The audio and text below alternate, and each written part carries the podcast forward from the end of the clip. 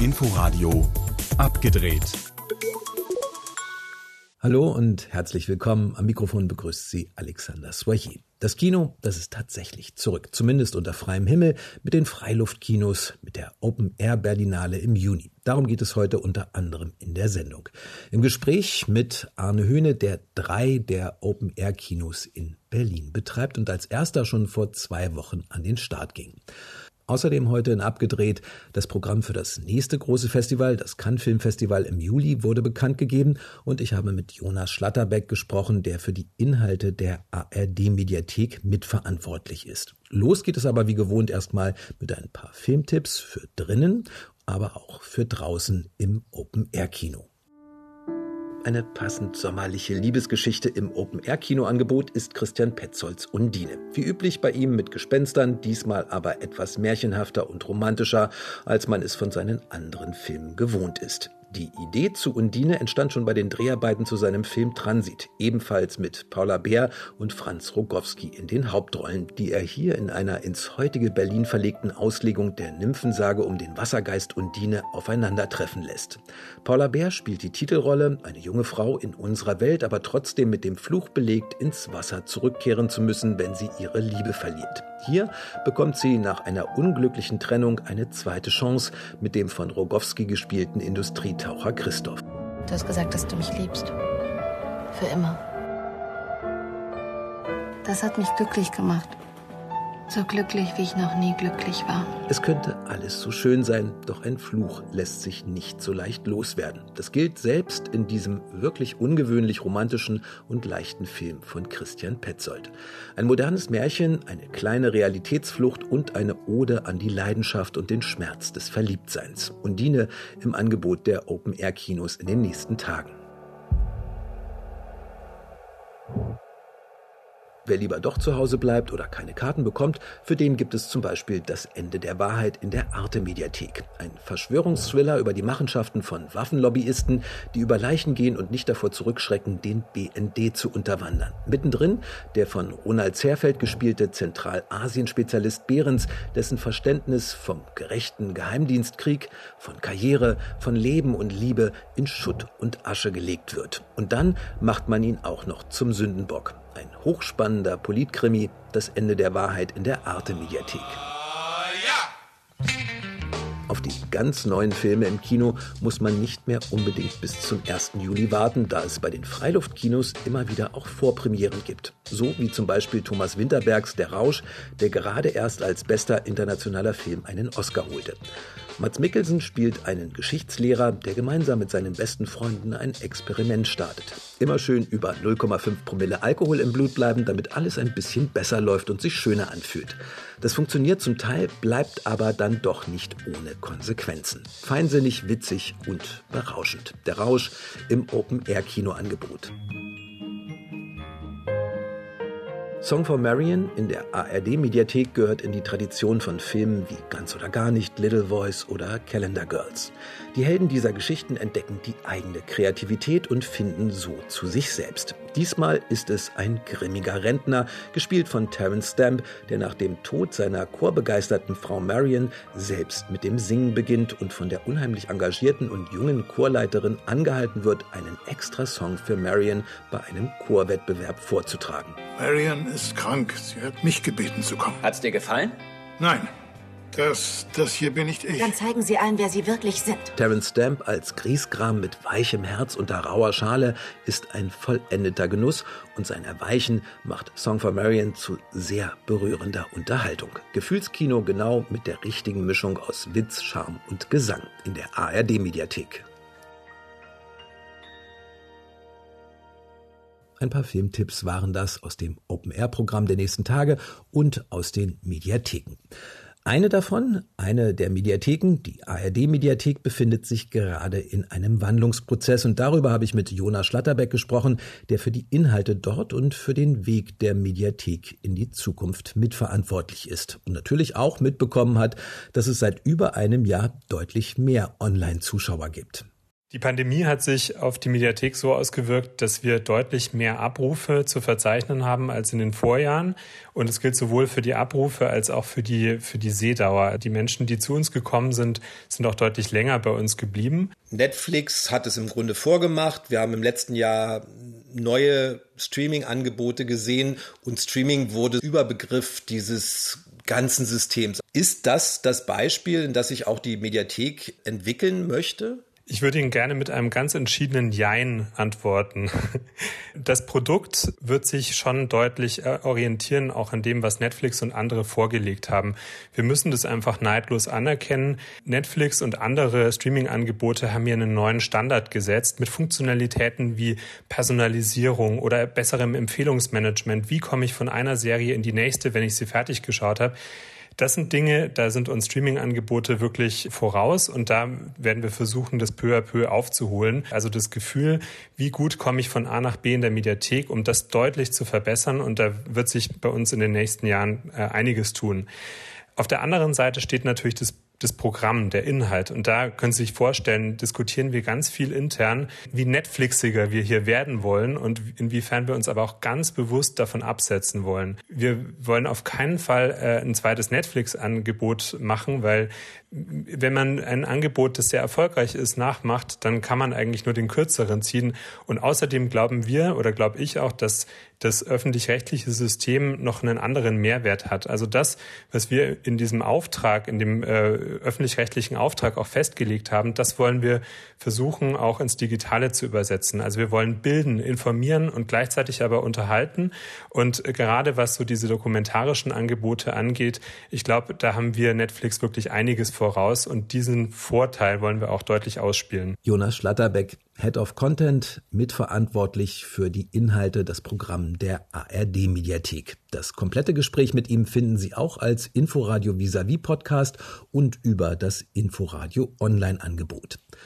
Der Vorverkauf für die Berlinale hat begonnen. 16 Freiluftkinos zeigen das Programm der diesjährigen Berlinale, diesmal im Sommer unter freiem Himmel. Insgesamt 60.000 Karten gibt es, hört sich viel an, ist es aber nicht. Einige Vorstellungen sind schon ausverkauft, einige Server hatten Probleme mit dem ersten großen Ansturm und am Ticketsystem, das nicht zentral, sondern zu den Kinos ausgelagert wurde, hätte man sicherlich noch ein bisschen arbeiten können. Trotzdem die Berlinale. Sie kommt und sie feiert gemeinsam mit den Open-Air-Kinos das große Kino-Comeback nach Monaten ohne Filme auf der großen Leinwand und unter Menschen. Arne Höhne war als Betreiber der drei Freilichtkinos in Friedrichshain, Kreuzberg und Wedding einer der ersten, der wieder Zuschauer unter freiem Himmel und im Kino begrüßte. Also die Leute waren total glücklich, dass Kino wieder aufmacht und man hat es in den Vorverkaufszahlen gesehen. Also sofort die ersten Vorstellungen waren sozusagen ausverkauft, irgendwie in ein paar Stunden nachdem sie online gegangen war und ohne dass man eine große Werbe Sache dafür geschaltet hat. Ne? Also die Menschen haben darauf gewartet. Und das, obwohl es im Mai noch ziemlich frisch und regnerisch war. Man darf allerdings auch nicht vergessen, dass es erstmal nicht allzu viele dieser ersten Kinokarten seit Monaten gab. Genau, also der Stufenplan des Senats sieht vor, dass man mit 250 Zuschauerinnen öffnen konnte, hat dann einen nächsten Schritt von 500 Zuschauern, der am 4.6. bekannt gegeben werden soll, und dann soll es nochmal höher gehen, zwei Wochen später. Natürlich ist jetzt alles mit den sinkenden Inzidenzen in einem Flow und man hofft, dass es vielleicht schneller geht, aber das sollte so grob die Richtung sein. Für den Juni heißt das, mehr Zuschauer pro Vorstellung sind möglich. Es gibt noch mehr Freiluftkino für das Open-Air-Kinoerlebnis als sowieso schon. Und auch das Berlinale Sommerspecial hat dafür gesorgt, dass es noch mehr Spielorte unter freiem Himmel in der Stadt gibt. Arne Höhne. Also Berlin ist halt die Open-Air-Hauptstadt der Welt sozusagen. So viele Freiluftkino gibt es nirgends. Und im Rahmen der, des Berlinale Summer Specials scheinen noch einige Orte dazu zu kommen, die Freiluftkino machen, neben dem jetzt sehr auffälligen Schloss Charlottenburg auch einige kleinere Orte, die ich noch nicht kannte, was aber auch sein kann, ich kannte die nicht, weil man, weil die Anzahl der Freiluftkinos immer sehr wechselt von Jahr zu Jahr. Also die kleineren Orte, da kommen immer welche dazu, manche fallen weg, manche bleiben. Äh, das ist sozusagen der Flow der Stadt. Vorhang auf also für die Freilichtkinos. Und in diesem Jahr wird es außerdem noch deutlicher werden, dass Open Air nicht heißt, dass man aus dem Repertoire also eher ältere Filme spielt, wie das traditionell eher der Fall war.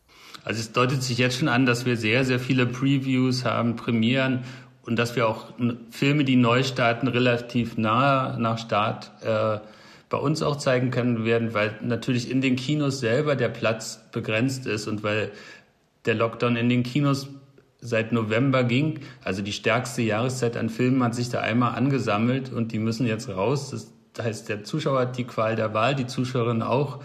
Äh, und wo sich die Filme dann verteilen in den Kinos, wird man sehen. So gibt es in diesem Juni, vor allem natürlich durch die Sommerberlinale, ein echtes Premierenfeuerwerk unter freiem Himmel. Aber auch ohne die Berlinale zeichnet sich ein mehr als spannender und vielfältiger Kinosommer ab. Mit weniger Plätzen erstmal in den normalen Kinos, die größtenteils im Juli aufmachen, mit mehr Open-Air-Angeboten und vor allem mit nochmal mehr neuen Filmen, die schon auf ihren Start warten. Das kann man sagen, die wird sehr vielfältig sein, die Filmlandschaft diesen Sommer.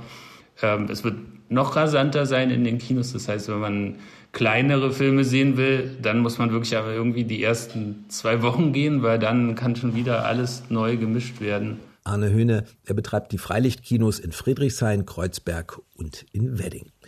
Die Berlinale, sie steht vor der Tür, das haben wir schon erwähnt, mit der Sommerausgabe der schon im März online vorgestellten Filme. Und auch Cannes ist nicht mehr weit weg. Im Juli schon ist es soweit. Und jetzt steht auch fest, wie und mit welchen Filmen. Ein Beitrag aus Paris von Sabine Wachs. Bonjour à toutes et tous. Die Freude und die Erleichterung ist Festivaldirektor Pierre Lescure anzusehen. Die offizielle Vorstellung der Filmauswahl für die 74. Ausgabe der Internationalen Filmfestspiele von Cannes findet, wie vor Corona, wieder mit einer richtigen Pressekonferenz statt. Ein erster Schritt in Richtung Normalität, sagt Festivalleiter Thierry Fremont. Ich bin ein Optimist und versuche, die Dinge positiv zu sehen. Man hat uns oft gefragt, glaubt ihr, dass Cannes in diesem Jahr stattfindet? Wir wussten es nicht, aber wir haben daran geglaubt, wir mussten daran glauben. Und es hat funktioniert. Zwar nicht wie sonst im Mai, dafür vom 6. bis zum 17. Juli kehrt das Festival nach einem Jahr Corona-Pause zurück an die Croisette. Natürlich unter strengen Hygieneauflagen. Cannes euh, Cannes ist die weltweit erste große Kulturveranstaltung, die stattfinden wird. Wir haben also eine Verantwortung, aber wir wollen auch zeigen, dass wir es können, dass wir ein Publikum haben, das sich verantwortungsvoll verhält und wir so den Film feiern können, ohne auch nur ein einziges Cluster zu schaffen. Für alle Festivalbesucher gilt eine Testpflicht. Alle 48 Stunden brauchen sie einen negativen Corona-Test. Die Kinosäle hingegen dürfen voll besetzt werden. Stand jetzt gelten in Frankreich ab Juli keine Beschränkungen mehr. Die Maske im Kinosessel soll aber Pflicht sein. Mehr als 60 Filme in zwei Wochen bietet das Festival seinem Publikum. Bis spät in die Nacht, erklärt Leiter Thierry Fremont, saßen er und sein Team noch mit rauchenden Köpfen zusammen. Nun steht die offizielle Auswahl Cannes 2021. Wir schöpfen jedes Jahr aus 1800 bis 1900 Filmen, alle qualitativ sehr gut. Es gab viele Filme, die wir sehr mochten und die es trotzdem nicht in die offizielle Auswahl geschafft haben. Dieses Jahr war es wirklich schwer. Allein im Wettbewerb um die Goldene Palme konkurrieren 24 Filme. Mit dabei das neueste Drama des US-Schauspielers und Regisseurs Jean Penn. Flag Day heißt der Film über einen Vater, der ein Doppelleben führt. 20 Jahre nachdem er die Goldene Palme gewinnen konnte, kehrt auch der italienische Regisseur Nanni Moretti zurück an die Croisette. Er präsentiert seinen Film Trepiani. Und dann haben wir einen russischen Regisseur, der in seinem Land unter Hausarrest steht, Kirill Serebrennikov. Sein Film heißt Petrovs Flu, in etwa Familie Petrov hat Grippe. Wir hatten ihn schon in der Kategorie Un certain regard und im Wettbewerb mit seinem Film Leto über den russischen Rock der 70er Jahre. Er hat großes Talent und ist sehr kreativ. Wir wissen im Moment noch nicht, ob er kommen darf und wenn, ob er dann auch wieder zurückreisen darf. 2018, als Serebrennikov mit Leto in Cannes vertreten war, hatten ihm die russischen Behörden die Ausreise verweigert. Ein deutscher Film ist dieses Jahr nicht im Rennen um die Goldene Palme, immerhin aber ein Film, der in Deutschland gedreht wurde. Ildiko Enyedi Ildiko Enjedi, eine ungarische Regisseurin, die in Cannes schon die Goldene Kamera für ihren Film Mein 20. Jahrhundert gewonnen hat und deren letzter Film in Berlin 2017 mit dem Goldenen Bären ausgezeichnet wurde. Enjedis Film The Story of My Wife wurde teilweise in der Hamburger Speicherstadt gedreht und ist eine Adaption der gleichnamigen Novelle des ungarischen Schriftstellers Milan Fürst. Der Film spielt in den 1920er Jahren und dreht sich um Kapitän Jakob Stör, der mit einem Freund wettet, dass die erste Frau, die ein Café betritt, heiraten wird. Eine international breit gefächerte Auswahl an Filmen, aus Frankreich natürlich, aber auch aus Australien, Japan, Israel oder dem Tschad präsentiert das Festival von Cannes in diesem Jahr. Wegen der Pandemie und der geltenden Einreisebeschränkungen für einige Länder ist jedoch nicht klar, welche Filmteams und große Namen tatsächlich an die Croisette reisen werden. US-Regisseur und Jurypräsident Spike Lee wird auf jeden Fall dort sein und auch Jodie Foster, zweifache Oscar-Preisträgerin, kommt. Sie erhält in diesem Jahr die Goldene Ehrenpalme für ihr Gesamtwerk und wird die 74. Ausgabe der Internationalen Filmfestspiele in Cannes eröffnen. Das Programm in Cannes, es steht und die Filme feiern damit ihre Rückkehr auf die große Leinwand spätestens im Juli. Das war abgedreht. Im Studio verabschiedet sich Alexander Soyer. Bis nächste Woche. Inforadio Podcast.